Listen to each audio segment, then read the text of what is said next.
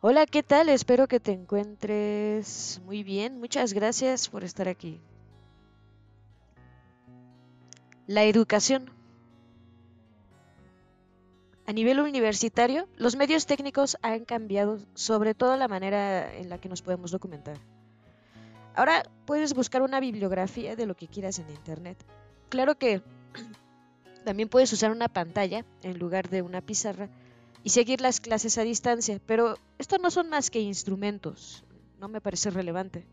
El verdadero problema que las nuevas tecnologías plantean a los profesores universitarios es cómo mantener vivo el espíritu de investigación, que es lo que interesaba desarrollar durante la licenciatura. En cualquier caso, la, la mayor transformación la experimentan los niños. Antes el niño acudía a la escuela para que le dieran conocimiento sobre las materias que en su casa no dominaban, como la geografía, la gramática, la historia, la literatura, la música. Todo el conocimiento venía por la vía de la escuela. La enseñanza en general consistía en eso, en informar a los niños de las cosas que no sabían. El niño llegaba a la escuela y desconocía las verdades de la muerte, el sexo, la ambición o el crimen político poco a poco se le iban revelando. Hoy en día, con la televisión y con Internet, la prioridad ya no puede ser informar, sino orientar al alumno a través del laberinto de información que le está bombardeando constantemente. Así que la educación ya no puede centrarse en informar, sino que tiene que hacer un trabajo de orientación. El educador es cada vez más una especie de brújula para orientarse en un flujo de informaciones donde está mezclado lo trivial lo necesario, lo importante, lo falso y lo verdadero. El niño tiene que educarse ahora para aprender a distinguir la calidad de estos materiales, porque lo que está claro es que los niños van a estar sumergidos en Internet.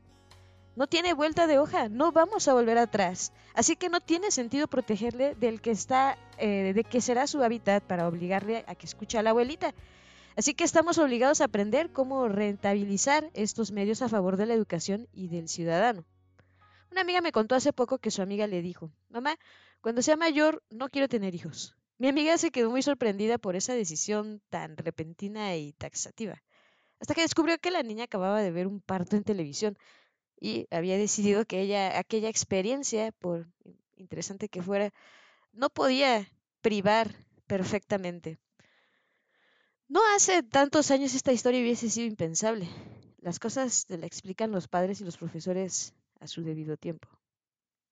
Y la pregunta, pero ¿y si la niña ve el video y rechaza ser madre, ¿no le está cambiando su punto de vista? ¿No deberíamos protegerla?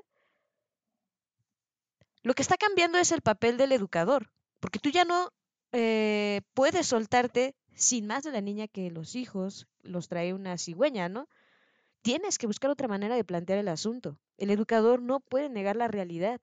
La realidad es que existe este flujo de información constante que mezcla lo necesario con lo caprichoso, lo verdadero y lo falso, lo relevante y lo irrelevante, todo junto. Lo que tenemos que hacer es aprender a enseñarles a navegar en ese mar. No se trata de descubrir cosas, sino de jerarquizar y ordenar lo que se les viene encima. Se dice que con Internet la información se recibe como cuando hacemos zapping en la televisión.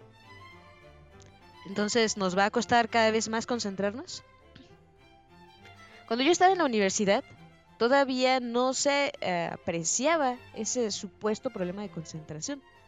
Algunos profesores tenían esa aprensión cuando veían al alumno que manejaba Internet, pero no pasaba de ser algo subjetivo, aunque había indicios. Por ejemplo, cada vez eh, se detendía más a exámenes de tipo test, en detrimento de la argumentación en el razonamiento y el discurso. Esta sustitución es un reflejo de lo que sucede en la sociedad. Marta Nussbaum, a la que acaban de conceder el premio Príncipe de Asturias, ha insistido mucho en que estamos perdiendo el método socrático. Ese método de implicación personal en la enseñanza un método que está basado en la argumentación. Según este modelo, no importa que el alumna sepa o no sepa que Aristóteles nació en esta gira, sino entender qué piensa o qué le sugieren las reflexiones de Aristóteles. A medida que el PowerPoint sustituye la argumentación, este modelo va vaciándose de contenido. Lo mismo pasará si vemos a un examen tipo Twitter, donde todo se pueda resumir en una frase o en un apotegma. Cuando una persona se configura para expresarse en 140 caracteres, cuando se habitúa al, eh, al dicterio o al insulto, pierde capacidad para la argumentación, que es la médula del pensamiento.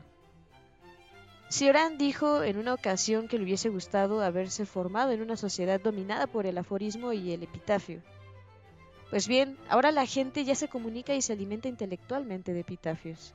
Y creo que sí, que sería bueno que la educación presentase cierta resistencia, que siguiese formando alumnos en la argumentación. En cuanto a la pérdida de atención, creo que no es solo un problema entre niños ni un problema solo para los educadores. La diversidad de reclamos a los que hay que atender está convirtiendo la dificultad de prestar atención al otro en el problema central de la vida moderna. Lo puedes comprobar a diario. Si hace años invitabas a alguien a almorzar y a media comida abría el periódico y se ponía a leerlo delante de ti, pues te levantabas y te ibas. Y eso si antes no le rompías una botella en la cabeza, ¿verdad? En cambio, ahora mismo, si protestas porque la persona que está comiendo contigo le presta más atención al móvil que a la conversación, pareces un intemperante, un tipo escrupuloso cargado de puñetas, ¿vale? En Estados Unidos, la Confederación de Distribuidores de Cines está pensando dejar entrar a ver eh, las películas en los cines de Nueva York con el móvil porque está perdiendo al público joven. Los chicos ya no entran a ver una película si les prohíbes tener el móvil encendido. Ya no le puedes decir a alguien que durante una o dos horas va a tener que prescindir de su móvil. Es una batalla perdida. ¿Cómo vas a concentrarte en una película? ¿Cómo va a concentrarse nadie? El cambio es más relevante de lo que parece, porque todo lo que es importante en la vida exige atención. El conocimiento, el amor, incluso para transformar la realidad, para llevar a un buen puerto cambios políticos o avances sociales, es imprescindible concentrarse. Sin una atención adecuada no hay progreso ni civilización ni desarrollo humano.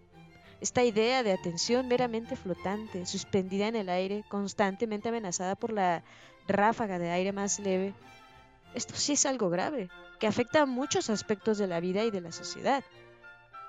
Pero como estamos hablando de educación, lo más importante es recuperar la atención.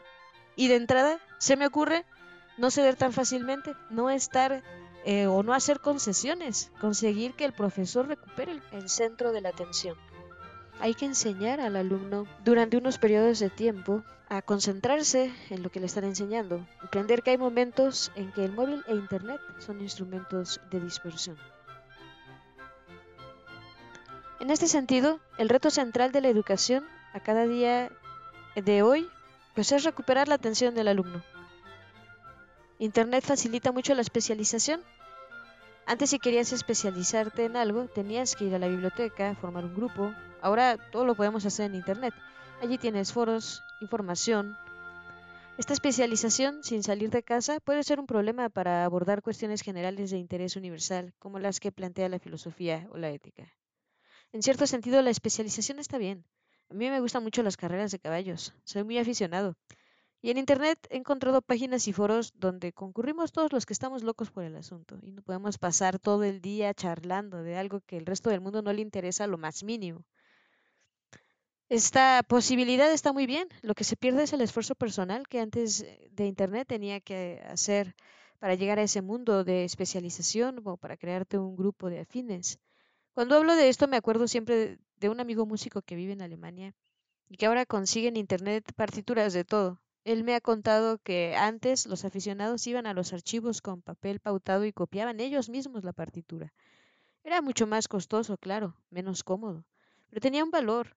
Y es que además de la dificultad, que es lo primero que ves, era también un elemento de transformación personal. Copiar no era solo la paliza de copiar, también contaba la experiencia de hacer tuya la partitura con el esfuerzo, asimilarla. Uno puede decir, Qué tontos debían ser esos eruditos que necesitaban una tarde para conseguir lo mismo que ahora yo puedo tener si pulso una tecla con este dedo. Pero hay un conocimiento que arraiga o que se arraiga mejor si pasa por la experiencia y transforma a la persona. Mejor que si te limitas a meter los datos, canciones o libros en una bolsa. Lo tienes ahí, pero no te toca, no te transforma.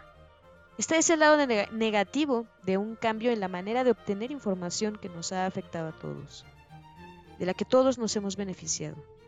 Yo, si estoy escribiendo un artículo y no me acuerdo de la fecha de la batalla de Waterloo, pues como puedes imaginar, ya no me levanto y voy a buscar a la enciclopedia, me meto en Wikipedia y se acabó. Esos atajos los utilizamos todos y son muy útiles, pero no es lo mismo utilizarlos cuando ya tienes una base de conocimiento fruto de tu esfuerzo o cuando el alumno ya corre por sí mismo, que cuando uno no sabe nada de nada o muy poco. El peligro es que la confianza en que los datos están allí sustituyan al esfuerzo y la experiencia porque, para decirlo con un ejemplo elemental, por mucho que las calculadoras te faciliten las operaciones complicadas, pues está bien saber las cuatro reglas aritméticas básicas. También porque el desarrollo mental que uno tiene al aprender, al calcular y al ejercitar ese cálculo es positivo. Y esto lo digo yo, que fui muy mal estudiante de matemáticas y que siempre he pensado que la calculadora era algo así como una venganza a tantos esfuerzos. Ahora los niños, por decirlo así, ya nacen con las calculadoras bajo el brazo, pero si no supiesen ni sumar ni restar, por bueno que fuese el aparato, tendríamos la impresión de que se ha perdido de algo, una destreza elemental, que saber hacer las cosas por uno mismo, saber cómo se hacen y por qué se hacen así. Son conocimientos importantes para una persona. Algo similar ocurre con la especialización. Está bien que sea fácil siempre que no simplifique hasta tal punto la vida que te arranque toda dimensión de búsqueda de aventura personal. ¿En qué otras cosas ha cambiado la tarea del educador por culpa de Internet y la televisión? En este cambio de escenario, el educador también tiene que preguntarse qué sentido tienen expresiones como solidaridad o piedad ya que vemos cosas espantosas que ocurran lejísimos, pero que gracias a las pantallas las sentimos como si estuviesen bien cerca. Podemos reaccionar igual que cuando el desastre afectaba a nuestros vecinos o a nuestros compatriotas, darle sentido a unas virtudes que nacieron cuando las noticias afectaban solo a los seres humanos que vivían juntos y que hoy pretendemos aplicarlas a todo el planeta es un reto ético de nuestro tiempo ante el que el educador debe ser sensible. Tampoco tiene sentido rebelarse contra esta situación. La niñez es una etapa deliciosa, pero transitiva. A los niños de 60 años los consideramos retrasados mentales, no niños. El propio niño hace preguntas sin parar, son los primeros filósofos. No están conformes con la ignorancia, quieren salir de ella cuanto antes. Es rarísimo que encuentres a un niño que te diga que no le cuentes nada, que no quiere saber, que se tape los oídos cuando hablan los mayores, porque eh, no va a consentir ser niño toda la vida. Así que la tarea del educador no puede consistir en venderle eh, o vendarle los ojos ni apagar la televisión, sino enseñarle a consumir la información adecuada y a reconocer la que es perjudicial o falsa. Nos están infundiendo el criterio con el que tenemos que pensar. No nos enseñan a pensar por nosotros mismos, sino que nos dicen que tenemos que hacerlo. A mí me preocupa que las generaciones siguientes todavía lo tengan peor, que ni siquiera disfruten de la oportunidad de aprender a pensar. Si seguimos así, a los niños del futuro les dirán cómo tienen que hacer las cosas, lo que tienen que hacer, qué aspecto físico han de tener para ser aceptados por la sociedad. Incluso los valores que nos eh, transmitieron nuestros padres dejarán de tener ese efecto. En realidad, por mucho que mires atrás, de, da igual la época, encontrarás siempre las mismas quejas. Este año, por ejemplo, estamos celebrando el centenario de Charles Dickens.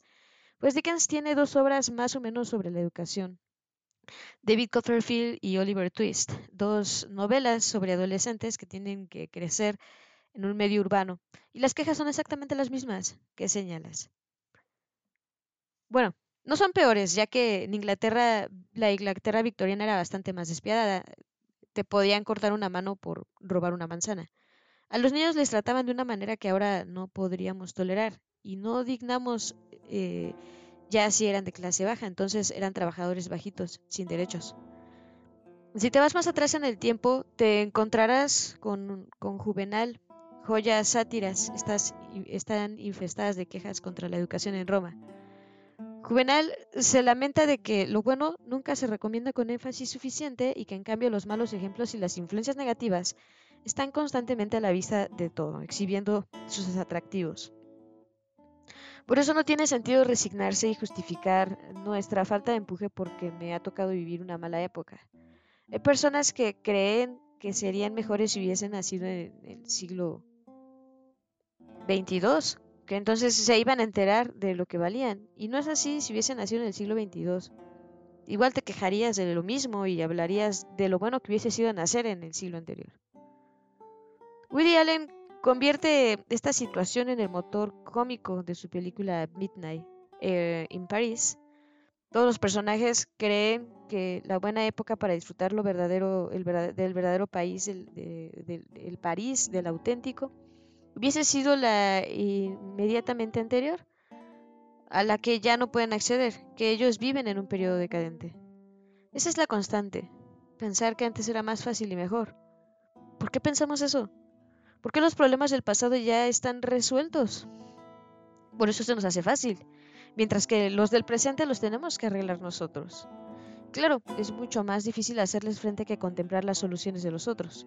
Por eso empecé a leer el libro de Política para Amador, eh, con una cita del primer acto de, Hamlet, eh, que dice, Hamlet se entera de que ha matado a su padre, que su madre es una fresca, que su tío es un intrigante y que todo el país está patas para arriba, y dice, vaya gracia a haber venido a este mundo para tener que cambiarlo, con lo bien que viviríamos si lo hubiesen arreglado antes de llegar. Nosotros no somos príncipes, pero es una sensación que a nuestra escala todos hemos tenido. ¿Por qué no han pintado la escalera o arreglado la fachada antes de darme las llaves del piso? Estará bien, claro, pero no es así como funciona. Siempre tienes que pintarla tú, con todas las dificultades que eh, esto entraña. ¿Qué clase de democracia puede haber en un país donde a los niños, que serán los futuros votantes, se les enseña a pensar de una forma determinada? Es que para enseñar a los niños a pensar no tienes más remedio que enseñarles a pensar de una manera determinada. La idea de que los niños pueden empezar a pensar por sí mismos es una tontería, porque no se les va a ocurrir nada. Si pudiesen pensar solos, no habría educación. Pero el problema de la educación es que es muy sectaria. Bueno, es que la educación no es neutral, la educación toma partido por una o por otra cosa. Si alguien intenta enseñarte que el canibalismo es una variedad gastronómica exótica, tienes que decirle que no. No somos neutros respecto a los valores. Por eso es importante que los educadores aceptemos que a veces nos toca ser antipáticos en un mundo donde todos quieren ser como el presentador de televisión que vive con una sonrisa de oreja a oreja. El educador tiene que ir contracorriente y ser antipático porque su trabajo consiste en frustrar. Ante las posibilidades infinitas que se le abren al niño o al joven, el educador tiene que frustrar las malas, las negativas y las indeseables. El educador tiene que ofrecer resistencia al chico que está educado o que está educando, porque todos creemos, crecemos, mejor dicho, como la hiedra, apoyándonos en algo firme que nos ofrece resistencia. Es una tarea difícil porque nadie la quiere aceptar, ni los padres, ni mucho menos los profesores, y lo entiendo. Es duro frustrar a alguien para que pueda crecer y que después se vaya y prescinda de mí, porque esa es la tarea de la educación, formar personas autónomas e independientes. Los hijos que se quedan hasta los 40 en casa, esclavos de los cariños de sus madres, no están educados. Antes decía que no estábamos programados por la naturaleza, pero en la época que vivimos, ¿podríamos creer que nos programa la sociedad? Según Fernando Sabater, en la época que vivimos pasa lo mismo que ha pasado en todas. Es decir, que no estamos programados por naturaleza. Es como decir que todos los seres humanos nacemos dos veces. Una del útero materno y otra del útero social. Por ejemplo, si a ti de pequeñita, en lugar de criarte con tu familia, te hubiesen raptado unos monos, como le pasa a Mowgli en el libro de la selva, la novela de Kipling, no habrías desarrollado el lenguaje. Es decir, la humanidad es una potencia que tienes. Pero si no estás envuelto en un entorno humano, no la vas a desarrollar. Hoy sabemos que las personas que por desgracia, por un abandono, porque se murieron sus padres, etc., han tenido que vivir abandonados. Solo son humanos en la forma, no tienen lenguaje, no tienen sentimientos humanos. La sociedad nos condiciona, claro, pero la convivencia nos ayuda a desarrollarnos mutuamente como humanos. De ahí la importancia de la educación y del trato personal. Todo puede condicionarte como un individuo y contribuir a, convertirte en alguien que te guste o no. No esperaba ser. Forma parte de la vulnerabilidad del ser humano. Por eso, todos tenemos que tener miramientos con los demás para intentar desarrollar lo mejor de los otros y que ellos a cambio nos ayuden a ser mejores. Ese condicionamiento existe ahora y ha existido siempre en las sociedades. De hecho, es la razón principal por la que vivimos en grupos amplios.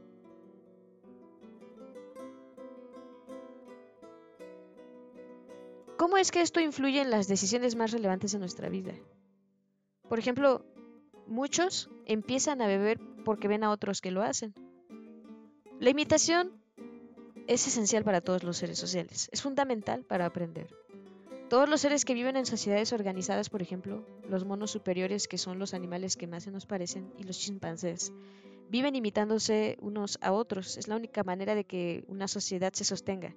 Si cada ser fuera totalmente original, no podríamos vivir en sociedad porque no seríamos receptivos a los demás, ni ellos a nosotros. Cuando somos pequeños, pero también de mayores, aprendemos a vivir observando cómo viven los demás. Los demás siempre nos inspiran, de ahí la importancia que tiene en la educación el contacto con el profesor. No basta con que te den toda la información que necesitas con un ordenador. La convivencia con maestros vivos de carne y hueso y con su personalidad, pese a todas las limitaciones, es imprescindible porque uno se prepara para vivir investigando a personas que están más avanzadas en ese desempeño. Claro que los ejemplos de los que aprendemos unas veces pueden ser buenos y otras veces pueden ser tontos o perjudiciales. Por eso es muy importante eh, quien te educa, porque nadie va a quedarse sin educación. Si no te educa un profesor responsable en un buen centro, te educará la banda del barrio o la televisión o internet. Una de las tareas más importantes de los educadores en nuestra época es llegar antes a los chicos que a los malos educadores y protegerles de su pésima influencia o cortarla de raíz. Por otro lado, aunque aprendemos a vivir humanamente observando cómo se las arreglan los otros, tampoco hay tantas, clases distintas de educación básica. Cuando alcanzamos cierta madurez, introducimos elementos más personales en nuestra manera de vivir, pero aún así todas las vidas se parecen mucho. Hay casos como el de Mozart que para nuestro disfrute hizo muchas cosas que a la mayoría de nosotros se nos escaparán siempre, pero en general las personas disfrutamos de un margen de libertad, aunque no es excesivo. ¿Pero qué podemos hacer cuando el entorno en el que convives te encierra en su manera de pensar? Dices que no piensas porque el entorno no te deja pensar. Estás convencido de que te van a educar de tal manera que no podrás decidir por ti mismo, pero que no podrás de hecho desarrollar tu propio pensamiento. Pero si el entorno nos motivara a pensar en una determinada manera, no nos daríamos cuenta. En cambio, si tú te das cuenta, así que, ¿por qué no lo van a hacer los demás y darse cuenta también? Si el entorno nos motiva a todos, ¿por qué hay opiniones discrepantes? Es halagador pensar que a ti no te afecta lo que le pasa a los demás, que tú estás por encima. Es como cuando la gente dice que la televisión imbeciliza a la gente. Mira que lo habré oído muchas veces, pero nunca he escuchado a nadie que diga, soy imbécil perdido porque veo la televisión todas las tardes. Es posible que a quienes ostentan el poder, a las empresas o a los bancos, si quieres, les interese que pienses una serie de cosas y que te induzcan a ello. Pero si puedes resistir esa motivación, darte cuenta e invertirla, los demás, los demás también pueden ser capaces y a los que no lo logren por sí solos se les podrá convencer si nos empeñamos. Cada uno de nosotros tiene inteligencia y recursos suficientes para influir sobre las personas de su entorno. Si quieres cambiar las cosas es preferible que estés rodeado de personas con una mente flexible, receptiva a los argumentos, que no esté dominada por el miedo. Yo no digo que la educación resuelva todos los problemas, pero en la solución de cada problema hay un ingrediente eh, que una buena educación te puede suministrar. La educación es el único mecanismo de revolución pacífica que hay. La educación es el antídoto contra la fatalidad.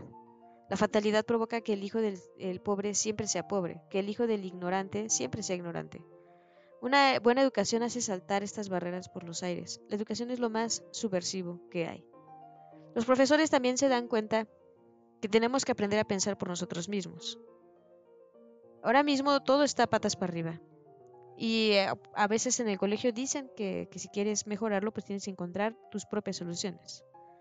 Dice Fernando Sabater, pues es que claro, eso es la idea, ¿no? O sea, en general, esa es la idea, pero también hay que tener en cuenta que para poder pensar por ti mismo, necesitas tener una serie de conocimientos sobre los que pensar. Pensar es como ordenar una habitación. Tú puedes ordenar una habitación de diversas formas. Lo que no puedes es ordenar una habitación vacía. Las cosas de la habitación pueden estar amontonadas, desordenadas. Pues están sin sentido, puede faltar algo, sobrar algo. Pero si no hay nada dentro, olvídate de pues, poder ordenarla. La educación sirve para estimularte a pensar, pero también para proporcionarte contenidos que luego vas a tener que ordenar tú. Una educación que pretende dártelo todo ordenado para que no pienses será mala, desde luego. Pero otra que no te da nada, que pretende que pienses desde el vacío, también lo será. Aunque tengas mucha voluntad y determinación para pensar por ti mismo, sin contenido, sin cosas sobre las que razonar, no conseguirás nada de nada. Tan importante para el debate sano es atreverse a formular las propias ideas como aprender las cosas por las que vale la pena tomar partido. Por eso el papel del educador es tan importante, porque te dota de contenidos. Te enseña cosas que no puedes aprender por ti solo. El aprendizaje siempre proviene de sitios y de personas que no pertenecen a nuestro interior y debemos tener la voluntad de ordenar lo que viene de afuera. Entonces está claro que necesitamos a los seres humanos para educarnos, para vivir y poder aprender, vivir observando a los demás, pero preocupa eh, acerca de los malos educadores, ¿no? ¿Cómo podemos evitar a estos malos educadores y protegernos de este peligro? Y es que sin ese riesgo no habría pues falta educar. Imagínense que viviéramos en una sociedad en la que todos los adultos fueran como San Francisco de Asís o la Madre Teresa de Calcuta. Entonces, le dirías a tu hijo, niño, sal a la calle y haz lo que veas, porque estaría seguro de que todo lo que va a encontrarse será excelente, generoso, solidario. Desgraciadamente sabemos que no es así. Por eso es importante que existan sitios donde te suministren anticuerpos para enfrentarte a la infección de la vida en sociedad, para que no te domine lo que te espera afuera, porque si llegas en esas defensas desarrolladas, estarás perdido. Estos problemas no se pueden evitar. No vivimos en el mundo que queremos, sino en el mundo que hay, en el de siempre. Si la virtud y las cosas que consideramos valiosas fueran las más comunes y corrientes, no habría ninguna necesidad de recomendarlas. Las defendemos porque de alguna manera siempre han estado en peligro, enfrentadas a corrientes opuestas. A nadie hay que darle clases de respirar, ni consejos, ni ánimo para hacerlo. La gente respira sin más. Aunque también es verdad que en Madrid es cada vez más difícil. En cambio, hay que recomendar las cosas que tropiezan con dificultades sociales, pero es inevitable. El mundo es como es y seguirá habiendo mentira, explotación, horror, agresiones. Borges, hablando de un antepasado suyo, dice, le tocaron como a todos los hombres malos tiempos en los que vivir.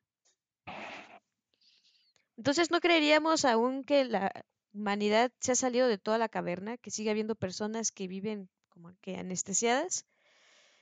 Los que entienden de estas cosas dicen que las fases por las que pasa el feto humano hasta su desarrollo se corresponden con las fases evolutivas que ha atravesado la especie mientras evolucionaba.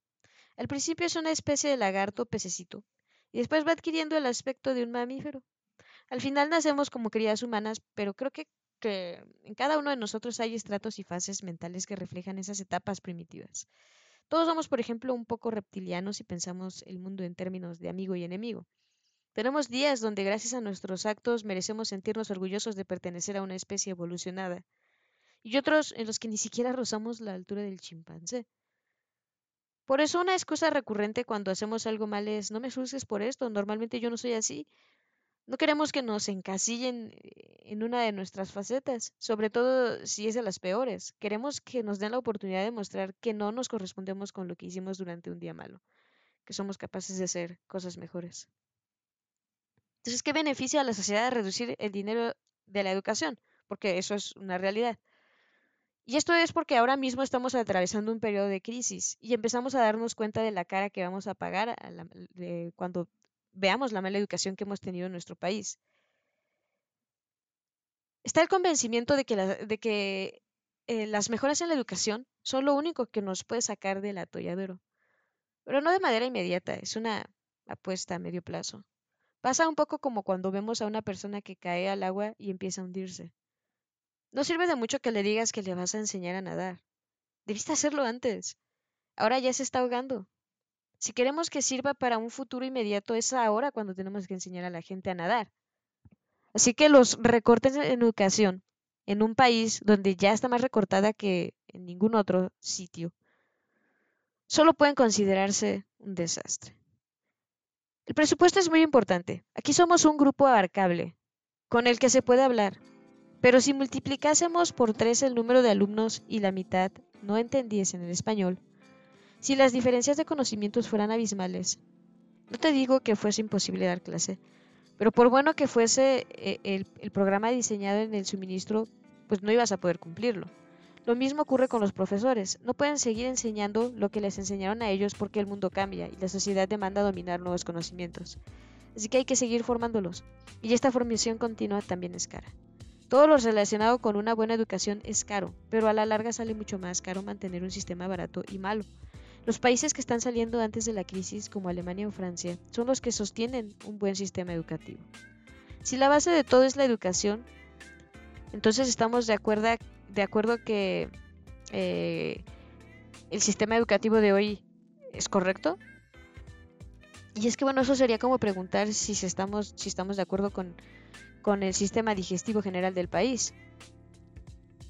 Nosotros confiamos ah, en lo que nos ponen en papel. Si la ley dice una cosa y la ley es estupenda, ya parece que todo queda resuelto. Pero guardas el papel, sales afuera y descubres que todo sigue estando como estaba. Todos los planes educativos tienen cosas que están bien y cosas que están mal. El problema es cómo se está aplicando. Invertir en educación no es una prioridad para un político. No vamos a creer eh, que no se dan cuenta de lo que decimos y que no entienden perfectamente lo que estamos diciendo. El problema es que es una solución a largo plazo. Imagínense que a partir de mañana en este país se comience a educar como nos gustaría. ¿Cuánto tiempo tardaríamos en darnos, darnos cuenta de los efectos, en disfrutar de los beneficios? ¿15 años? No hay político en el mundo que piense a 15 años vista los que son capaces de levantar la cabeza y ver que tienen 15 días por delante, además de la fecha en la que se viven, ya son de los buenos. No le dan importancia porque no van a ver el resultado. Es pedirles que inviertan en algo cuyo premio lo van a cobrar otras generaciones, otros políticos, así que confían en los parches y en la educación en un sentido amplio. La familia, los medios de comunicación, las relaciones humanas, las cosas que aprendemos al jugar, al trabajar, Además, la educación tiene cierta dimensión suicida que el profesor conoce muy bien.